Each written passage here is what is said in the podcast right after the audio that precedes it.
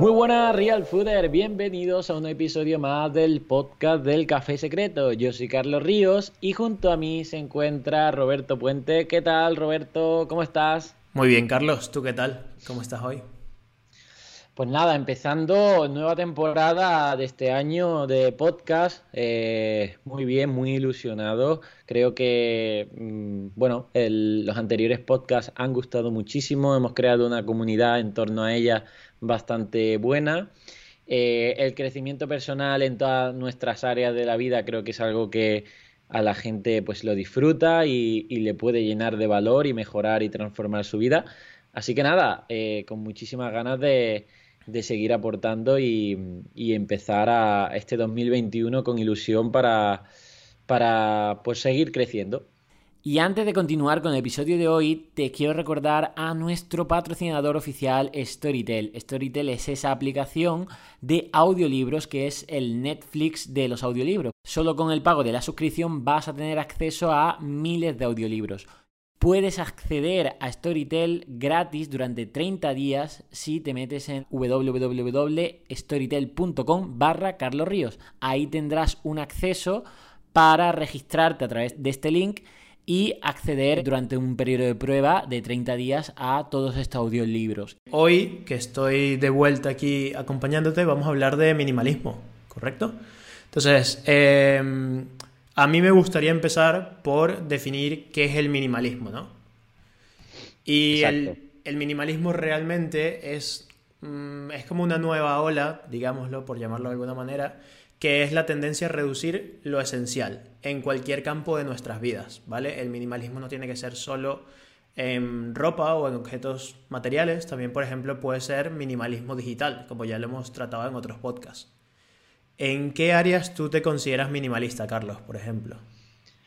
Pues eh, buena pregunta porque yo creo que hay que, mm, como todo, o sea, hay que un poco preguntarse el, para qué del minimalismo, ¿no? Porque eh, yo me he llegado a preguntar, oye, esto que estoy aplicando, mm, yo sé mi para qué, pero la audiencia que nos esté escuchando y que ya está relacionado, que ya le suena el tema del minimalismo, creo que debe preguntarse, oye, ¿esto para, para qué me va a servir? ¿Por qué tengo que implementar esto? Y yo me he dado cuenta, Roberto, que eh, en mi caso ese para qué de, de hacerme más minimalista era porque sí que descubrí un propósito claro, donde le di una importancia bastante, digamos, eh, crucial en mi vida a lo que yo quería dedicarme y a lo que quería destinar sobre todo el máximo de mi tiempo y energía, que son recursos limitados, es decir, todos tenemos 24 horas al día, todos tenemos un, número limitado de energía en nuestro cuerpo, eso es limitado. Entonces, eh, hay personas que no le van a encontrar a lo mejor sentido al minimalismo porque en, el, en su devenir de su vida no necesitan, por así decirlo, mm, reducir eh, cosas para dejar hueco a lo importante. ¿Por qué? Porque a lo mejor no le están dando o no necesitan ese espacio, ese tiempo, esa energía para dedicárselo a cosas importantes. Simplemente se dejan llevar por su estilo de vida y, y no han creado esa necesidad, ¿no? Es decir, Resumiendo, yo creo que el minimalismo aparece en mi caso personal, en mi vida, porque necesito más tiempo y energía a algo muy importante, por ejemplo, como mi propósito que quiero darle, ¿no? Es decir, mi propósito de llevar el real fooding de emprendedor y de, de ayudar a muchísima gente con, mis conocimientos y demás, ese propósito lo descubrí y dije, oye, necesito más tiempo y necesito más energía para cumplir esto que para mí es importante. Y bueno, también otras áreas importantes de mi vida, como, oye, mi salud, mi, mis relaciones sociales, que a su vez están conectadas con mi propósito, porque si me aislara en mi casa y no hiciera nada, entonces al descubrir esto y necesitar de ese tiempo y energía, me hice minimalista. Y yo creo que este punto es crucial para eh, descubrir ese para qué en nuestra en la comunidad que nos está escuchando, ¿no? Claro. Claro, también hay que ser, eh, hay que poner en contexto la sociedad en la que estamos viviendo ahora mismo, ¿no? Que ahora mismo todo lo que queramos lo tenemos a, un clic. Básicamente puedes hacer un pedido y lo recibes en una hora o al día siguiente. De hecho, eh, si no lo recibes al día siguiente, casi que ni lo compramos, ¿no?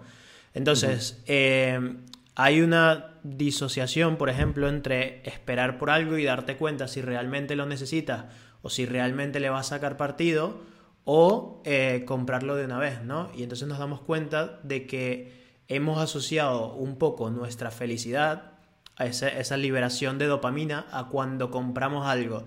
No es tanto la emoción de tener ese algo, sino la emoción de comprarlo, de recibirlo, ¿no? Eh, de, por ejemplo, hay muchas personas que cambian de móvil cada año o, por ejemplo, compran, eh, coleccionan zapatos o cosas como estas y pierdes la emoción a los tres días de, lo nuevo. O sea, recibes algo nuevo, un móvil, y en dos días ya se te ha ido la emoción, ya es como el móvil que tenías anterior, ¿no? Entonces, el minimalismo para mí ha servido un poco de darme cuenta de cuáles son las cosas que realmente necesito. Oye, necesito cambiar de móvil si ya mi móvil va bien, o necesito cambiar, comprar unos nuevos zapatos cada cinco días si ya los que tengo van bien o ya tengo bastante igual con cada área de mi vida he ido haciendo un poco estas reducciones, ¿no? Por ejemplo, con muchas cosas físicas como los libros, a mí me di cuenta de que leer eh, digitalmente me va mucho mejor que tener los libros físicos, ¿no? Entonces, son pequeños cambios que con esto no quiero decir que los libros físicos estén mal. Al final, tú tienes que encontrar, lo, lo bueno del minimalismo es que para cada persona es muy distinto, ¿no? Entonces tú tienes que encontrar qué son esas cosas que a ti te hacen feliz y cuáles son esas cosas que quizás podrías ir reduciendo en tu vida un poco. Claro. De hecho, el minimalismo no entiende de, clases sociales en el, sentido de que, por ejemplo, recomiendo mucho el, documental de Menos es Más, el nuevo documental de minimalismo de los chicos de Minimalist, em, eh, que está en Netflix, ¿vale? Ahí te van a explicar claramente pues, eh, lo básico del, minimalismo, ¿vale? Eh, está en Netflix, se llama Menos es Más. Y estos chicos de, que, empezaron con esta ideología o vertiente de filosofía del minimalismo cuentan que cuando eran pequeños su, vivían en familias pobres, incluso desestructuradas, y aún así, mm, por ser pobres, no, no eran minimalistas. Es decir, eh, todo lo que le regalaban pues lo cogían, eh, acumulaban basura, mm, porquerías, cosas que no necesitaban, ni mucho menos, y luego con, el tiempo, em, al, al, empezar a trabajar y ganar dinero y demás, pues eh, volvían a lo mismo, acumulaban muchísimas cosas que no necesitaban y iban en búsqueda de más dinero y de más cosas y de comprar Mm, una casa más grande, un garaje más grande para el segundo coche, etcétera, que esto realmente no le hacía feliz, ¿no? Entonces, eh, te cuenta muy bien que en las diferentes etapas de su vida, pues eh, tengas o más o menos dinero, podrías eh, no darle importancia a lo que realmente tienes que darle importancia y esto ya es cada uno algo más subjetivo. Entonces, yo creo que este para qué cuando nosotros decimos que, bueno, tienes que ser, mm, tienes que darle una pensada cuando vas a comprar algo para saber si realmente lo necesitas o no, esto más que nada es eh, no solo por ahorrar, porque claro, cuando compras, cuando dejas de comprar algo que con el tiempo a lo mejor no te ha servido para nada, te estás ahorrando dinero. Pero no solo dinero, sino también tiempo y energía. Es decir, cuando acumulamos muchísimas cosas, nos roba tiempo, nos roba energía. ¿Por qué? Porque primero te estás gastando un dinero y el dinero es tiempo y energía. Luego te estás eh, comprometiendo a que tienes que cuidar ese objeto, limpiarlo, ubicarlo, eh, restaurarlo, etcétera, ¿no? Entonces, incluso a nivel un poco de mental, sabemos que tener la casa llena de cosas pues nos distrae, es así. Es como tener el móvil lleno de aplicaciones o el escritorio de tu ordenador lleno de documentos sin ordenar. Mm, no estamos intentando imponer una ideología del orden, que hay que tenerlo todo súper ordenado, todo vacío. No, estamos diciendo que está comprobado que tener toda la casa llena de chismes, todo el escritorio lleno de documentos, todo el móvil lleno de cosas, pues te distrae y te quita tiempo y te quita energía. Y cuando tú has descubierto que tu propósito importante necesita de tu tiempo y energía, vas a tener que desprenderte de todas estas cosas, ¿vale? Porque muchas veces a lo mejor, y esto pasa, hay gente que conecta con el minimalismo cuando se siente vacío en su vida, cuando se siente lleno de cosas, pero vacío por dentro, es decir, eh, tristemente eh, infeliz. Por mucho que ha comprado y tiene el móvil nuevo, por mucho que se ha mudado a una casa mm, más grande, por mucho que ha podido comprar ese coche más caro, se siente profundamente infeliz. ¿Por qué? Porque a lo mejor ha puesto como prioridades o como importantes cosas que al final realmente mm, no lo eran, ¿vale? Y ha descuidado relaciones eh, sociales importantes, ha, descuidado su propósito en la vida bien definido. Y yo creo que ahí es donde está el tema, ¿vale? Es decir, que, que uno debe conectar con el minimalismo cuando eh, sabe lo que quiere y por eso va a destinarle su buena parte de los recursos más importantes que tenemos, como es el tiempo, la energía y el dinero, a ello.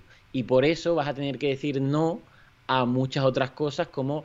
¿Tú te crees que, por ejemplo, hay gente que me dice, oye Carlos, ¿por qué no te compras ropa, yo qué sé, mejor vista o más cara? Por ejemplo, en el mundo de los influencers está muy visto que llevan como una vida súper ideal, es decir, tienen una, imagen impoluta, una casa súper bonita, unos hijos casi perfectos, todo es casi todo es, perfecto, ¿no? Y yo le y yo contesto a esta, pregunta de la siguiente forma: em, si yo le diera importancia a mm, mi forma de vestir, porque también le diera mucha importancia a lo que otros piensan de mí, estaría destinando de nuevo tiempo, energía, recursos económicos en mi imagen que no quiero destinarlos, porque en lugar, yo cuando me quiero cuando yo me levanto por la mañana, quiero coger esta ropa, sea bonita socialmente o no sea bonita socialmente, ponérmela a, que haga su función y yo ponerme a trabajar y no tener que pensar en, uy, qué ropa me pongo hoy, eh, uy, tengo que comprarme un nuevo esto porque esto ya me lo ha visto mucha gente, uy, ¿qué pensará la gente si me pongo esto o lo otro? ¿Cómo me puedo mm, currar eh, mi imagen? Eso no significa que haya gente que sea realmente importante en su vida su imagen a nivel de moda, de diseño, de lo que sea. Es que cada uno tiene que buscar eh, lo que realmente le hace importante. Para mí no lo es. Entonces, por eso yo lo aparto no significa que tenga que ir con ropa sucia y rota, pero sí que es cierto que no le voy a dar esa importancia. ¿Por qué? Porque se la voy a dar a otras cosas. Claro. Y también tenemos que entender que hoy en día las empresas se dedican a básicamente gastarse millones y millones en hacer publicidad y la publicidad tiende a tocar puntos de dolor, que es algo que me gustaría explicar. Los puntos de dolor son cuando te hacen sentir que tú no eres suficiente, que tu cuerpo, tu peso, tu vida o lo que sea no es suficiente y que no vas a ser feliz hasta que tengas cierto coche, cierto estatus. Por ejemplo, si puedes ver cualquier publicidad de coches, siempre están en la aventura, o sea, siempre te están vendiendo el, oye, es que si tú no tienes un coche último modelo no vas a poder ir a la montaña, no vas a poder ir a la playa. Si tú no tienes este móvil, no vas a salir con todos tus colegas, no vas a estar riendo, mira las fotos que puedes tomar, mira lo guapo que puedes salir.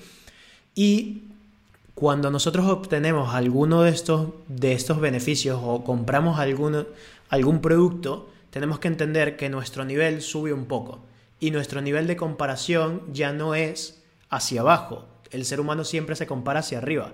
Por lo cual, supongamos que tú tienes ahora un iPhone 10, que es un teléfono increíble, un móvil muy bueno, tú no te comparas con las personas que tienen un iPhone 4 o un iPhone 8, tú te vas a comparar siempre con tu colega que tiene el último iPhone. Lo mismo va a pasar con los coches, lo mismo va a pasar con, con tu casa. Tú no te vas a comparar nunca con alguien en Kenia o alguien en Zimbabue que no tiene eh, para comprarse una casa. Tú vas a compararte con una casa mucho mejor. Y a mí esto me sucedió que, es muy gracioso porque, claro, cuando yo me vine de Venezuela, yo comparaba España con Venezuela y yo aquí estoy feliz, ¿sabes? Todo está muy bien, pero todos mis colegas españoles no comparan España con Venezuela, comparas España con Suecia, con Alemania, con países que están países nórdicos que quizás van un poco más avanzados, ¿no? Entonces entender que nuestro cerebro normaliza lo que obtenemos y es como nuestra nueva media, nuestra nueva base. Y todas estas empresas que se están gastando millones de dólares en que nosotros queramos comprar, tocando puntos de dolor. Basta con que tú veas las publicidades en YouTube. Si te sale una publicidad en YouTube, sobre todo si es para comprar un curso online, fíjate en que te están vendiendo en, oye, yo salgo aquí con mi supercoche, con mi super dinero, cosa que tú no tienes, yo disfruto de la vida, yo estoy tomando vacaciones. Y, y, siempre te quieren vender el, oye, compárate conmigo, que mi vida es mucho mejor y compra lo que yo tengo, porque si compras lo que yo tengo, vas a obtener esto, ¿no? Entonces no nos damos cuenta de que estamos siendo manipulados por todos lados para creer que la vida que tenemos ahora mismo no es suficiente. Y tenemos que darnos cuenta de que la vida que estamos teniendo ahora mismo probablemente es mejor que cualquiera de nuestros antepasados y es una vida increíble y que no tenemos que ir a buscar la felicidad en todas estas cosas externas, porque al final si estás persiguiendo felicidad en cualquier otra cosa externa o en cualquier objeto que esté brillando, siempre vas a estar buscándola en algo y nunca va a ser permanente, nunca va a durar, siempre va a ser, oye, me compré este móvil, pero ya ha salido uno nuevo, ¿no? Y ya tengo este coche, pero mira este otro coche nuevo que acaba de salir. Y siempre vas a estar en esta constante búsqueda que nunca va a ser suficiente para ti. Y con el ejemplo que tú dabas también me pareció muy gracioso porque los chicos de Minimalist, ellos crecieron muy pobres, pero está el ejemplo del otro lado, que es Elon Musk, que recientemente empezó a vender todas sus casas. ¿Por qué? Porque se dio cuenta de que tenía como 10 mansiones y tiene que pensar en el mantenimiento de cada una, que es un problema del 0,1% de la población, pero al mismo tiempo es un ejemplo claro de que el tener muchas cosas sin importar el nivel económico que tengas, te distrae. Y él decía, oye, mi misión está con mis empresas, pero si yo en mi cabeza tengo que tengo 15 casas que tengo que estar manteniendo, que tengo que estar pagando, que, quiero remodelar, que quiero hacer, me distraigo, ¿no? Entonces va un poco también por este lado. Mm, totalmente, ¿eh? Y de hecho, Elon Musk como emprendedor, pues eh, la verdad es que es una fuente de, inspiración para nosotros que somos emprendedores y para la audiencia emprendedora que nos escuche, ¿no? Es decir, el minimalismo con el emprendimiento va muy ligado. ¿Por qué? Porque el emprendimiento está conectado con un propósito a nivel de trabajo que implica muchísimo tiempo, energía y demás. Obviamente es un propósito que, te llena, pero por eso mismo, eh, si estás emprendiendo, yo te recomendaría que te pasaras al minimalismo. ¿Por qué? Porque si tienes que darlo todo en, este, en esta aventura de emprendimiento y estás preocupado por otras cosas, pues más materiales, más superficiales, más que, que te van a quitar tiempo, energía y dinero, que te lo roban a tu propósito de emprendimiento, pues oye, creo que vas a potenciar mucho este emprendimiento y este propósito si haces esta criba con el minimalismo.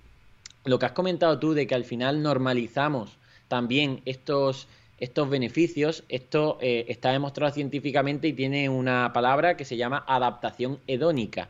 Es decir, que adaptamos esa, ese placer y esa felicidad nueva que conseguimos. Entonces, de igual forma, el rico multimillonario se puede levantar en su mansión con vistas a la playa que no le produce eh, ya esas vistas a la playa ningún tipo de placer o felicidad.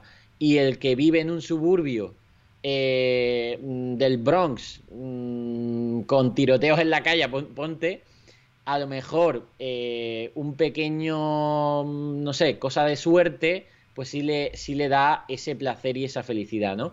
No sé si se entiende, pero que lo que quiero decir es que mucho cuidado con esto, es decir, porque muchas veces buscamos como esas piedras relucientes que nos van a dar la felicidad y te das cuenta que cuando lo consigues pasa un tiempo y se te va esa, esa felicidad, ¿no? Entonces, mucho cuidado con esto. Aquí viene una, reflexión mm, a raíz de esto que me gustaría comentar contigo, porque eh, vamos a poner la balanza, la balanza de lo suficiente y la ambición. Es decir, por un lado, yo estoy de acuerdo de que sentirte suficiente es, te da calma, te da felicidad, ¿Por qué? Sentirte suficiente en, todos estos aspectos de la vida. Es decir, lo que tú dices, si el marketing nos hace sentir insuficientes porque te vende la, que necesitas esto, tú cuando ya te sientes suficiente, no sientes ese dolor. Y al no sentir ese dolor, pues oye, eso es felicidad, ¿no? Es decir, oye, yo ya estoy completo, no me siento insatisfecho, me siento satisfecho con lo que tengo. Eso está muy bien, pero también yo percibo que como ser humano, incluso a nivel de que está en nuestra biología, eh, ambicionar, ser ambicioso en, en qué, y aquí yo creo que está la clave, en qué áreas de tu vida es importante. Es decir, eh, tener cierta ambición o ruta de conseguir logros, ponle, yo creo que es importante. Es decir, que, te, que muchas veces no es tener más o menos dinero o tener más o menos cosas materiales, es tener esa, esa ruta, ¿no? Dicen que la felicidad no es una meta, sino es un camino. Pues ese camino de la ambición creo que puede ser beneficioso, pero también creo que puede ser eh, puede ser también oscuro. ¿Dónde está el equilibrio, crees tú? Esta es la pregunta más compleja que me han hecho en mi vida. a ver, e, es una dicotomía con la que yo lucho creo que todos los días, ¿no? Porque es una pregunta bastante interesante. ¿Dónde pones el límite entre, oye, sobre todo quizás en el emprendimiento que está en la mentalidad esta de hustle, de no duermas, trabaja, trabaja, trabaja, trabaja, y, es un balance que cada persona tiene que hacer en su propia vida con las cosas que quiere. O sea, yo por ejemplo me di cuenta de que había veces que trabajaba tanto que me estaba perdiendo cosas de mi día a día o de mi vida. Y, es un balance que tienes que encontrar tú a nivel personal con lo que te sientes satisfecho. Hay muchas personas que se sienten satisfechas y, y que al final, por ejemplo, tienen su casa en, un sitio muy tranquilo, tienen su huerto, no molestan a nadie, están allí tranquilos y esa es la felicidad para ellos y es lo que quieren en su vida. Y aquí entramos en el otro problema de si lo que quieres en tu vida es realmente lo que tú quieres y lo que te hace feliz o es lo que tus padres, lo que la sociedad y lo que todo el mundo te ha dicho que es lo que quieres tener, ¿no? Entonces, es un trabajo de entenderte mucho a ti mismo, entender que existe esta dicotomía entre ya yo soy feliz con lo que tengo, quizás podría obtener esto y veo si el camino para obtener eso es realmente lo que yo quiero transitar o si, por ejemplo, ya soy feliz con lo que tengo, puedo tener una vida bastante tranquila y bastante feliz. Entonces es, entender que hay una dicotomía allí y entender si tu camino para llegar allá es lo que quieres sacrificar, es un camino saludable, es un camino que te va a hacer feliz, que también toda la gente que está a tu alrededor, a veces hay que escucharla, a veces no, a veces sí, dependiendo de lo que te estén diciendo, pero hay veces que escuchar a esas personas también, ellos tienen una visión externa que no está cegada por ti, porque a veces nos cegamos en lo que queremos y no vemos lo que estamos destruyendo, ¿no? Entonces, e, es una dicotomía interesante, pero es un balance muy, muy personal, ¿no? Que es lo que tú quieras lograr frente a lo que quizás tengas que sacrificar para lograr esto o no, o que saber que a veces es una cuestión de tiempo, ¿no? A veces es una cuestión de, oye, yo puedo llegar a estas metas en dos años, pero si me tardo cinco años el camino es más bonito, porque voy más tranquilo, voy más calmado, voy disfrutando un poco de las vistas y no voy sacrificando todo lo que tengo a mi alrededor. Entonces creo que existe ese balance entre asociarlo de manera saludable a, oye, a mí lo que me emociona es el camino, no el objetivo final de ese camino. Entonces si voy disfrutando todas las vistas y voy recorriéndolo poco a poco, creo que puedo llegar a un destino bastante saludable sin tener que sacrificar casi nada. Sí, bueno, ahí yo creo que has, dado en algo importante que es ya, ya estés suficiente con lo que tienes a mm, quieras, tengas ambición por conseguir algo, mm, debes disfrutar del presente, ¿vale? Es decir, que no es, no es dicotómico, es decir, oye, que tú puedes tener cierta ambición, pero disfrutar de, tu día a día. Claro, de hecho, o sea, al final, a lo mejor, ponte yo en mi caso, sí que es cierto que he dejado claro y, me ha ayudado el minimalismo a que no quiero ambicionar eh, dinero por tener dinero, una casa más grande o un coche más caro, porque ya me siento en el punto en el que estoy, punto A, satisfecho sin ese tipo de cosas, y en el punto B Mm, no me voy a sentir mejor por tener eh, esa mansión, ¿vale? Entonces, sí que puedo ambicionar una serie de cosas como tener mm, experiencias, ¿vale? Es decir, viajar, eh, conocer a gente, eh, pasármelo bien con mi equipo. puedo tener esas ambiciones poder seguir haciendo lo que me gusta, que es ayudar a la gente con mis conocimientos y que cada vez pueda ayudar a más gente. Claro que puedo ambicionar eso. Y eso es el motor que a lo mejor me hace que cuando me levanto por la mañana dé un salto y diga, oye, quiero empezar el día haciendo esto. Ahí es donde me iba. Porque a lo mejor si empiezo el día diciendo, oye, ya tengo todo hecho o ya tengo todo lo que quiero, ahí es donde voy que, por así decirlo, hasta el que vive en el huerto, tranquilo, realmente se levanta por la mañana diciendo, oye, lo que tengo que hacer hoy es cuidar de mi, huerto. Y ese es su, esa es su ambición. Es decir, es que hay muchos tipos de ambiciones, ¿vale? Entonces, ahí es donde voy, que tu propósito creo que está siempre muy conectado con cierta ambición. Pero ojo, cuidado, no desvíes esa ambición a cosas mm, puramente a lo mejor externas, eh, tipo a lo mejor incluso material o, comparándolas con otra gente, porque una vez alcanzadas quizá te sientas eh, en, ese, en ese vacío. Y lo de la comparación también es eso, que eh, tenemos que cuidar qué es lo que entra por nuestra por nuestra cabeza, o sea, qué es lo que se nos mete en la cabeza comparándonos con otros, porque a lo mejor, eh, ya te digo, ver esa no sé, ese nuevo coche de que ha subido ese influencer se te antoja a ti, lo deseas y demás, o ver eh, ese modo de vida de ese influencer que está viajando mm, mm, los 365 días del año, pues a lo mejor se te antoja y te sientes como insatisfecho por no poder llevar una vida así. Oye, mira, si te inspiran mm, esa forma de vida de esos influencers o de esos amigos, lo que sea, pues vale, pues puedes ir determinando tu vida hacia ese modo de vida. Pero de nuevo, ten muy bien tus valores, ten muy bien pensado lo que, cómo quieres vivir tu vida y que no sea por eh, seguir como borregos a otra persona, eh, sea como sea, ¿no? Entonces, yo creo que esto es importante también para no caer en esa. Y sobre todo no caer en, en esa frustración de decir, uy, nunca voy a conseguir esto nunca voy a poder ser igual rico de este o de lo otro. O sea, por eso conectar con esa suficiencia es tan importante, porque siempre va a haber alguien más guapo, siempre va a haber alguien más rico, siempre va a haber alguien mejor en tu campo. O sea, ser el más, más, más en algo tampoco tiene tanto sentido. Yo creo que es mejor compararlo con ti mismo, es decir, con tu línea de crecimiento. Es decir, cómo me encuentro yo en el año 2021 comparado con el 2020, con el 2019. Me encuentro en una línea de crecimiento donde me siento mejor, más formado, aunque vayan pasando los años, me siento mm, físicamente mejor. Pues yo creo que esta es la mejor comparación contigo mismo para llevar una vida pues eh, más satisfactoria, ¿no? Claro. A ver, eh, he ido anotando varias cositas. Volviendo al punto que estamos hablando ahora, creo que al final la ambición es darte cuenta de que lo que tienes que disfrutar es el camino hasta esa meta. Porque si te obsesionas con la meta y piensas que la meta es lo que te va a hacer feliz, te vas a dar un golpe cuando llegues ahí, ¿no? En cambio, si ves que vas disfrutando todo ese camino y vas acumulando experiencias y felicidad, te das cuenta de que eso es donde está lo satisfactorio, ¿no? Y eh, hablando sobre las metas, sobre la comparación, nuestro sistema nervioso está hecho para compararnos. El problema es que antes nos comparábamos con las personas que teníamos a nuestro alrededor. Antes, que es de donde viene la frase de Estados Unidos que es como keeping up with the Johnson, que es como comparándonos con nuestro vecino, ¿vale?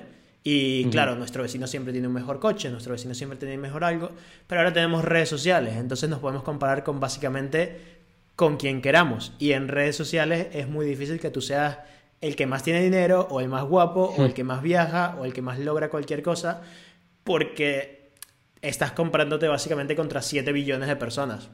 Y, y, es un poco difícil esa comparación, ¿no? Entonces entender cuando tú eres el que se está comparando contra otra persona y decir, oye, no, sabes, yo me debo entender o quizás también puedes sacar cosas positivas de allí, no ver por qué me estoy comparando, qué es lo que quiere, tiene esta persona que me gustaría ¿realmente me gustaría o es que estoy pensando que esa persona es feliz por esto?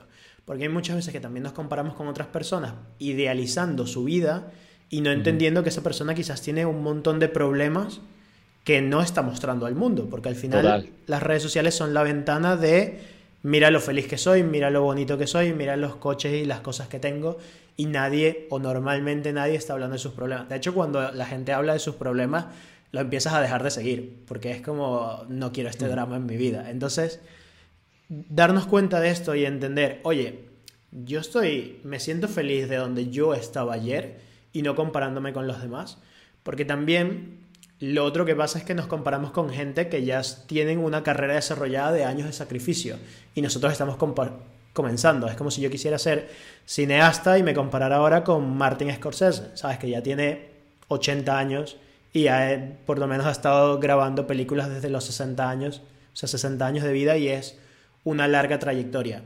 Y pasa igual. Yo tengo que comparar con mi trabajo de ir viendo que puedo ir mejorando cada día, ¿no? Y asociar esa felicidad a toda esta mejora. Lo otro es también que me gustaría saltar a este punto es que mucha gente guarda cosas porque les traen recuerdos y les hacen feliz. Y hay que darnos cuenta de que la felicidad no está en esas cosas. Los recuerdos no se guardan en un objeto físico, sino que se guardan en tu cabeza. Y un, algo aquí que he visto una solución que hay muchas personas que, que hacen, por ejemplo, si no sé, yo tengo un claro ejemplo que es que mi madre o algún familiar me regala algo que a él le parece bonito, pero cuando yo lo tengo es como, vale, no me va a servir para nada, ¿sabes? Y no lo voy a seguir ahí guardando porque esta persona me lo regaló. Entonces una solución que vi bastante interesante es que había un chico que le toma fotos a todos los regalos que le hacen o a sus objetos que son especiales para él y tiene un álbum de fotos con todas estas cosas. Y entonces es como la manera de luego verlo y recordar la persona que te lo regaló, el momento que viviste y esto, pero sin conservar ese objeto.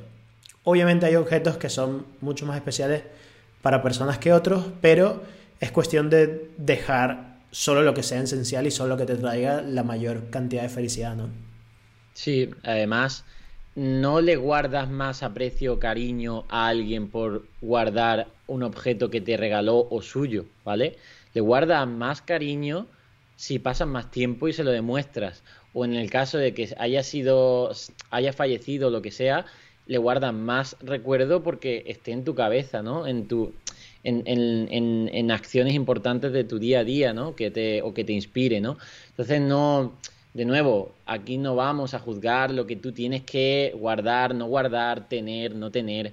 Pero sí que es cierto que el minimalismo te libera, te libera de decir, oye, tengo que guardar esto, tengo que... El tema de los trasteros, ¿no? Lo típico, los trasteros, los por si acaso. Esto ya eh, lo hablamos también en, el, en, otro, en otro capítulo sobre el minimalismo, ¿no? O sea, al, final los por si acaso son como un miedo, un miedo a no disfrutar de esto en, en, en, X momento, ¿no? Es decir, tengo una tabla de Windsor por si acaso llega el día que hago Windsor. Eh, y tengo miedo a aceptar que a lo mejor es que no voy a ir a Windsor porque, oye, eh, mm, demuéstratelo empíricamente. ¿Cuánto lo has utilizado en el último año? ¿Cuántas veces has ido a Windsor? Pues lo mejor, si has ido una sola vez, no te merece tenerla guardada en el trastero, te merece eh, alquilarla cuando realmente vayas a Windsor. Y si realmente el Windsor forma parte de tu vida, diaria porque, porque lo practicas, pues claro que te la compras, la guardas, la utilizas, pues ahí es donde está, ahí es donde está la coherencia con los objetos, ¿no? Yo parte incluso de la decoración que tengo en mi casa, muchas veces es como una decoración de cosas que utilizo, ¿no? Es decir, oye, eh, mm, para mí mi, setup de mi ordenador, mi iPad y demás en mi, mesa, en mi mesa de escritorio es como una decoración bonita de mi casa, porque porque me gusta verlo y porque también luego lo utilizo. Es decir, que por ejemplo en ese sentido de objetos de decoración eh, hago ese, esa sincronización, que, son cosas que realmente pues le, doy ese uso, ¿no?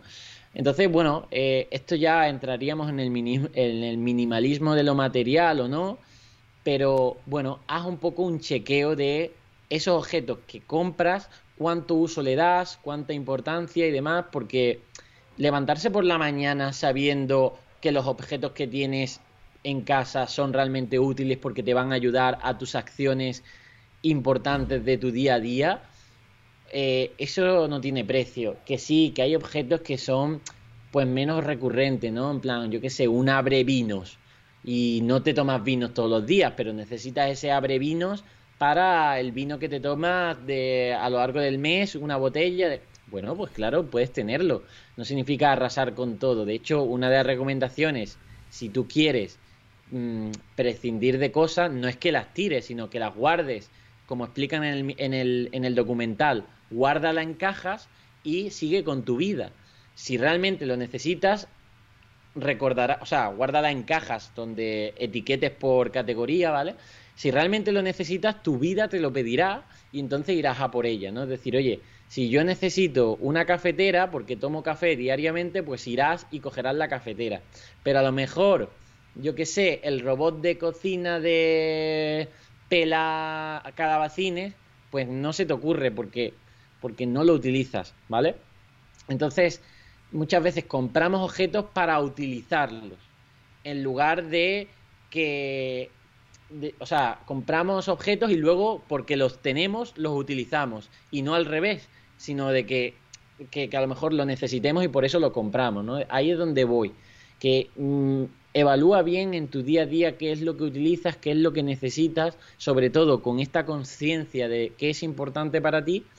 Y a, raíz de, eso, monta tu entorno, monta tus objetos materiales desde, desde esa perspectiva. Y ya por último, a mí, esto a nivel más, no sé, eh, liberador, emocional o espiritual, me da sensación de tranquilidad el vivir con pocos objetos porque es como una, un mensaje a mi inconsciente de que necesito pocas cosas, por así decirlo. Es decir, que todo está bien tal y como ya está. Eh, me da como esa tranquilidad de decir, oye, mm, fíjate que no necesitas tantas cosas para ser feliz y eso te da mucha felicidad porque, oye, mm, te, te, quita ansiedad de decir, oye, es que necesito ahora esto nuevo, o esto lo otro, esto otro para conseguir.